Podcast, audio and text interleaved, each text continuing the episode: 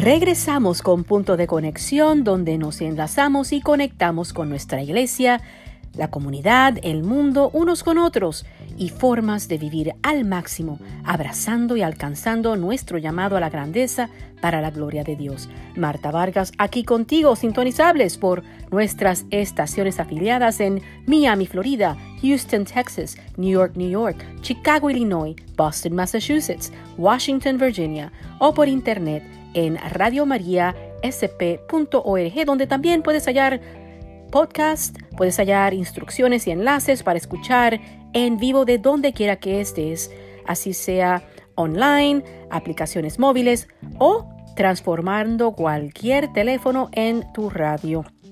También puedes hallar nuestros videos de Facebook Live y nuestros podcasts en Facebook mi punto de conexión RM.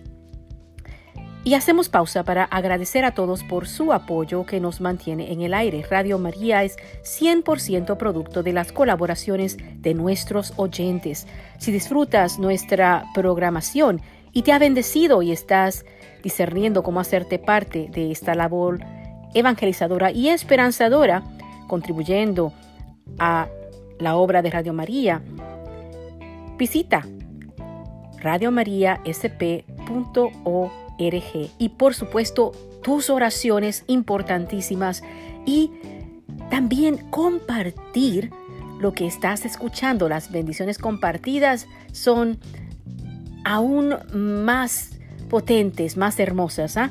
Entonces compartir nuestros enlaces, compartir nuestras páginas y síguenos también para que podamos estar conectados el resto de la semana. Hay un santo beato o un beato camino a ser santo que fue un humilde fraile cuyo testimonio de fe atrajo a miles de personas a Cristo y quien es una de mis grandes inspiraciones, a quien quiero mucho, llamado por muchos el Hacedor de Milagros de Detroit, así como está titulado este artículo de los Caballeros de Colón, publicado en noviembre del 2017 por Mike Stetchulti acerca de el padre Solanus Casey. Y el artículo dice así: como un leproso dirigiéndose a Cristo en busca de curación en el año 2012, una mujer con una incurable enfermedad cutánea se puso de rodillas en oración ante la tumba en el monasterio de San Buenaventura en Detroit. Ella nunca supo nada del padre Solanus hasta que llegó a Detroit, dice Monseñor Ronald Brown, delegado de la Arquidiócesis para la causa de canonización del padre franciscano Solanus Casey, nacido en 1870, llamado al cielo en 1957. Un fraile capuchino que pasó gran parte de su ministerio como portero de San Buenaventura. Y agrego que ahí fue que su ministerio fue súper poderoso. Sigue el artículo. Un fraile capuchino le mostraba la tumba y le explicaba que había sido un hombre muy santo. Estaba ante la tumba orando por su familia y cuando terminó escuchó una voz que le decía Bien, ¿y qué hay de ti? ¿Qué necesitas? Lo siguiente que recuerda es que sintió un calor en la pierna donde la enfermedad cutánea era más prominente se arremangó el pantalón y miró y vio que la enfermedad estaba desapareciendo. La visible curación instantánea de la mujer que confirmaron más tarde México en su país, en Detroit, así como en Roma, como carente de explicación científica, se convirtió en el milagro que necesitaba el Papa Francisco para declarar al fraile beato. Para los ciudadanos de Detroit, esta curación es solo un ejemplo más en la larga lista de favores extraordinarios atribuidos a la intercesión del santo capuchino durante y después de su vida. La devoción al Padre Solanus es particularmente fuerte entre consejos y asambleas de caballeros de Colón llevando su nombre, así como entre otros caballeros que se unirán, que se unieron a las decenas de miles que se esperaban para la misa de beatificación, que se llevó a cabo en Detroit el 18 de noviembre del 2017. Se espera que Este hombre, sexto de 16 hijos de los granjeros irlandeses inmigrantes Bernard James Casey y Ellen Elizabeth Murphy, que nació en Oak Grove, Wisconsin, un 25 de noviembre de 1870, y llamaron Bernard Francis Casey, se convertirá en el segundo hombre nacido en Estados Unidos en ser beatificado por la Iglesia Católica. El primero, Beato Stanley Rother, acaba de acababa de ser beatificado ese año el 23 de septiembre en Oklahoma City. La cabaña de madera de la familia Casey a orillas de la cuenca del nacimiento del río Mississippi, una mansión de un piso de unos 12 por 30 pies, como más tarde la describiría el padre Solanus, era apenas lo suficientemente grande para que todos cupieran, pero siempre había lugar para el Espíritu Santo. Vivían con sus dieciséis hijos a seis o siete millas de la iglesia. La mitad de la familia cabía en una carreta, por lo que podían turnarse para ir a misa el domingo, dijo el hermano capuchino Richard Merlin, uno de los vicepostuladores de la causa del padre Solanus. Parte de la familia se quedaba en casa y podía leer las oraciones de la misa. Fue en esta iglesia doméstica con rosarios, devociones y oraciones regulares, encabezadas primero por sus padres y después por algunos de los hijos mayores, en la que la fe del joven Barney Casey se encendió y floreció. Sin duda fuimos niños afortunados de que el buen Dios nos diera padres resistentes, honestos, virtuosos.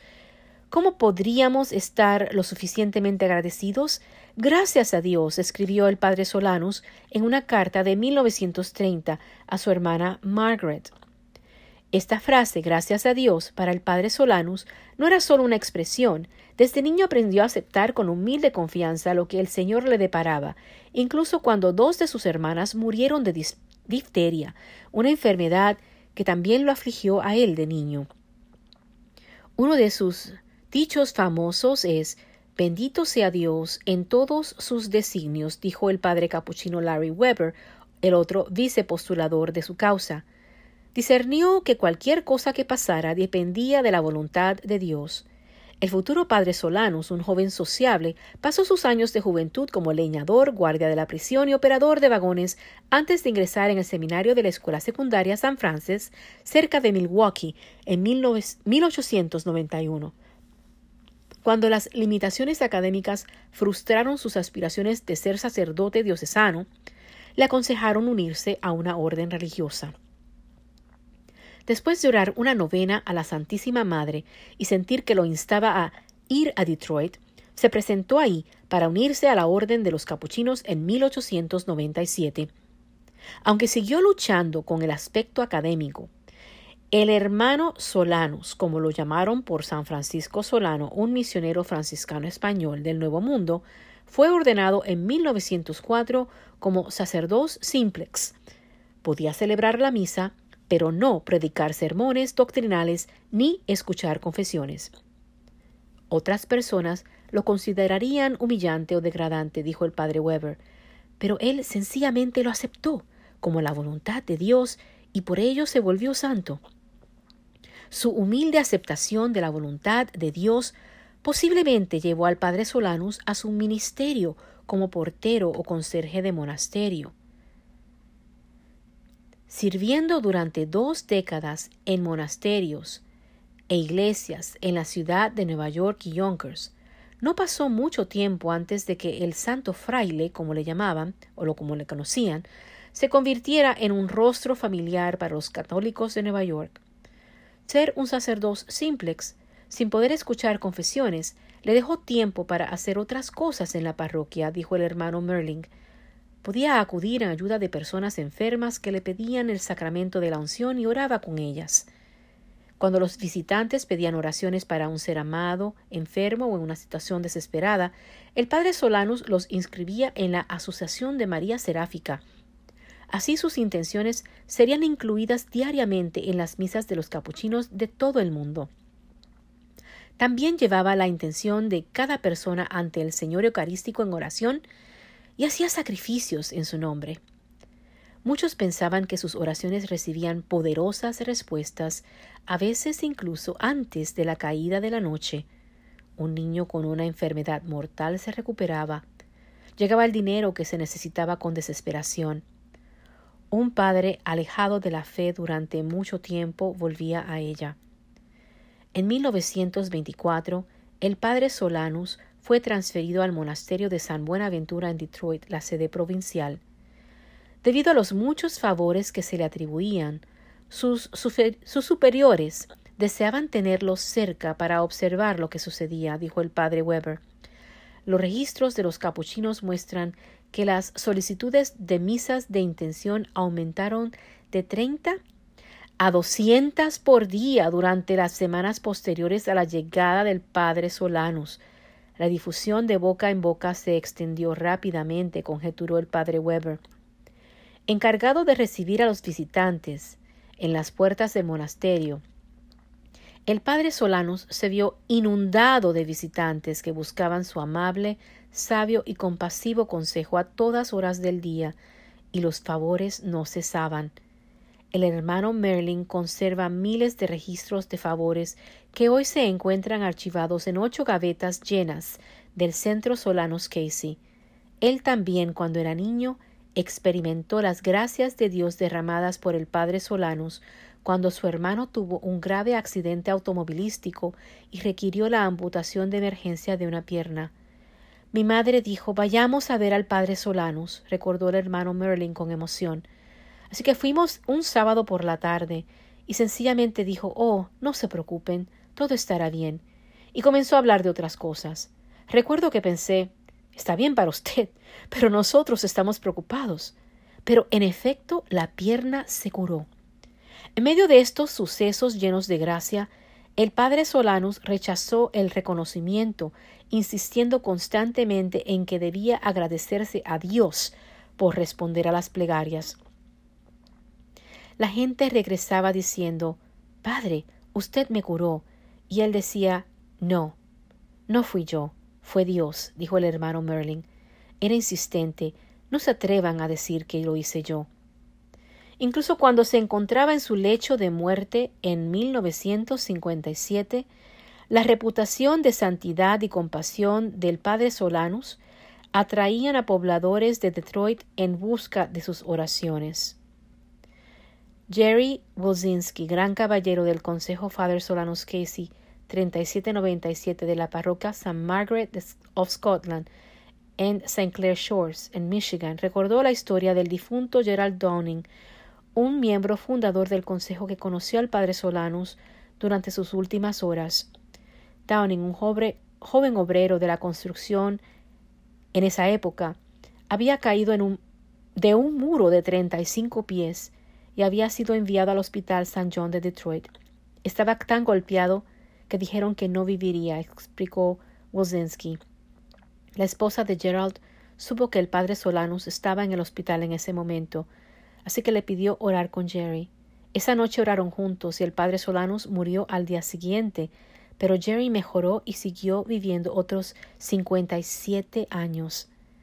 Cuando recibió un nuevo nombre en 1966, el Consejo 3797-3797, se convirtió en el primero en adoptar al sacerdote como su patrón, y hasta hoy sus obras de caridad siguen inspirando a sus miembros. El pasado gran caballero Russell Cranebring es voluntario dos veces por semana en el comedor de beneficencia capuchino que el padre Solanus ayudó a establecer en 1929 para alimentar a los hambrientos durante la Gran Depresión. Es un lugar agraciado para trabajar. Se retitúa a la comunidad. Se reditúa a la comunidad, como lo hizo el padre Solanus, dijo Cambring, cuya esposa Paula es voluntaria en el almacén de distribución de alimentos de los capuchinos. La familia Casey tiene una profunda conexión con los caballeros. El padre del padre Solanus y sus nueve hermanos fueron miembros de la orden. El padre Solanus estaba profundamente comprometido con los principios de caridad, unidad y fraternidad, pero como franciscano no se le permitía unirse a sociedades laicas. Dos de sus hermanos, Patrick y Thomas, fueron miembros fundadores del Consejo 676 en Seattle, Washington, donde gran parte de la familia Casey se reubicó durante los años de guerra. Dos de sus hermanos también se volvieron sacerdotes, incluyendo a Monseñor Edward Casey, quien sirvió como misionero en Filipinas. Al escribir en 1947 a su hermano Patrick, que en esa época se recuperaba de una enfermedad, el padre Solanus dijo No te preocupes, Pat. En lugar de ello, fortalece tu confianza en la misericordia de Dios, agradeciéndole todo, incluso con anticipación. Para el padre Solanus, agradecer a Dios con anticipación, otro dicho por el que sería bien conocido, formaba parte de lo que significa ser un humilde instrumento del Señor. Dicho mensaje sigue resonando en Detroit como lo hacía a medida que la ciudad se preparaba para la beatificación de su amado fraile. Estamos tan agradecidos por esta beatificación el Evangelio de Jesucristo y la libertad que ofrece será proclamado con una fuerza especial a través del Padre Solanus, declaró el arzobispo Allen H. Viñerón. Padre Solanus Casey, ruega por nosotros. Nos dice también, nos dijo también ese arzobispo en aquel entonces, agradezcamos a Dios, al igual que el Padre Solanus, con anticipación por todas estas gracias. Agradecer a Dios por anticipado, qué hermoso. Acoger las circunstancias como permitidas por Dios, sin dejarnos ni achicopalar, ni amargar, sabiendo que Dios lo que permite, lo permite por un bien mayor, confiar en eso. Grandes lecciones. Qué hermoso que en lo que algunos hubieran rechazado como algo humillante, Él lo acepta, lo abraza, lo acoge y hace de esa simple labor que no fue tan simple, como habíamos hablado, no hay tarea que vale menos que otra en este caminar. Si todos hacemos nuestra parte, entonces todos construimos la civilización de amor juntos. Y Padre Solanos Casey estaba clarito en eso.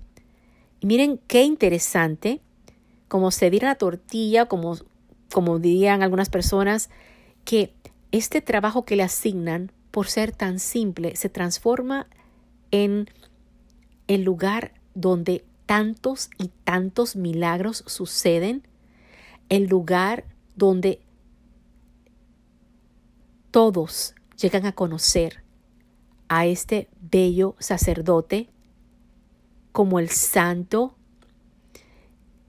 como este, eh, ¿verdad? Que está, que, que Dios mediante está camino a ser declarado, como un instrumento fiel de Dios que bendijo a tantas y tantas personas ahí en la puerta de, del lugar, en la, ahí en las misas que podía ofrecer, ahí con los enfermos con quien rezó. Él hizo todo cuanto Dios le ponía de frente, todo cuanto le era posible hacer.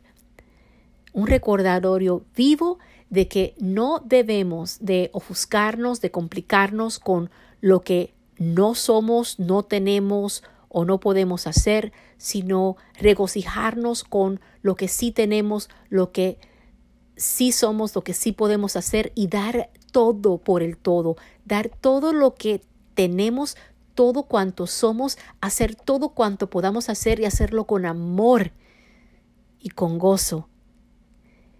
Y Dios hará milagros con nuestros panes y peces también. Como seguramente sé que lo ha estado haciendo en muchas de sus vidas. ¿Qué historias tienes? ¿Cuáles son tus santos favoritos? ¿Cómo te ha bendecido el Padre Solanos Casey o Santa Marta a medida que compartimos en el episodio de hoy?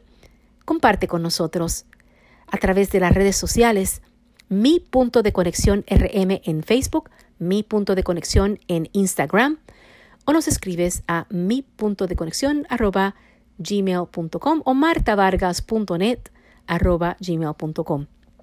Y con esto llegamos al reto de la semana.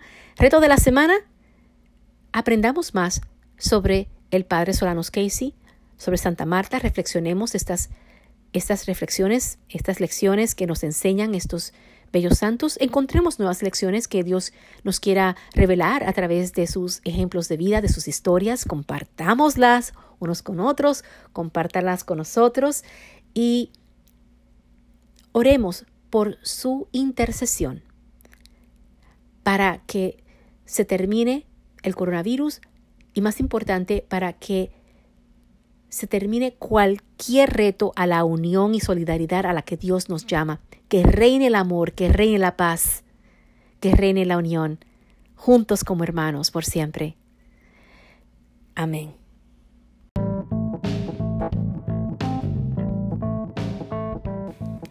Y con esto llegamos al final de nuestra transmisión de hoy. Sabemos que hay muchísimas formas en las cuales pudiste haber elegido pasar este tiempo, contentos y agradecidos que decidiste pasarlo con nosotros. Esperamos que la conversación de hoy fructifique y te sea de bendición a ti y a los tuyos y compartas la bendición con tu familia y amigos. Mantengámonos conectados y compartan sus comentarios e ideas para programas futuros por Facebook, mi punto de conexión Instagram, mi punto de conexión, o por email a martavargas.net gmail.com, a donde también nos puedes contactar para más detalles sobre lo que escuchaste hoy, algún enlace que se te pasó a anotar, etc. Recibe inspiradores videomensajes de solo un minuto y más en mi página de Vimeo Marta Vargas y escucha grabaciones de este y otros programas pasados en nuestro podcast disponible por Spotify, Google Podcast y la aplicación móvil Anchor. Y explora y apoya el resto de la programación de Radio María con muchos más programas y visítalos en radiomariasp.org. Ah, y no nos podemos olvidar, aún más importante aún, contamos con tus oraciones para que podamos servirte a ti y a todos cada día mejor y con más amor. Así que hasta la próxima. Dios me los cuide, guíe y bendiga mucho. Bye bye.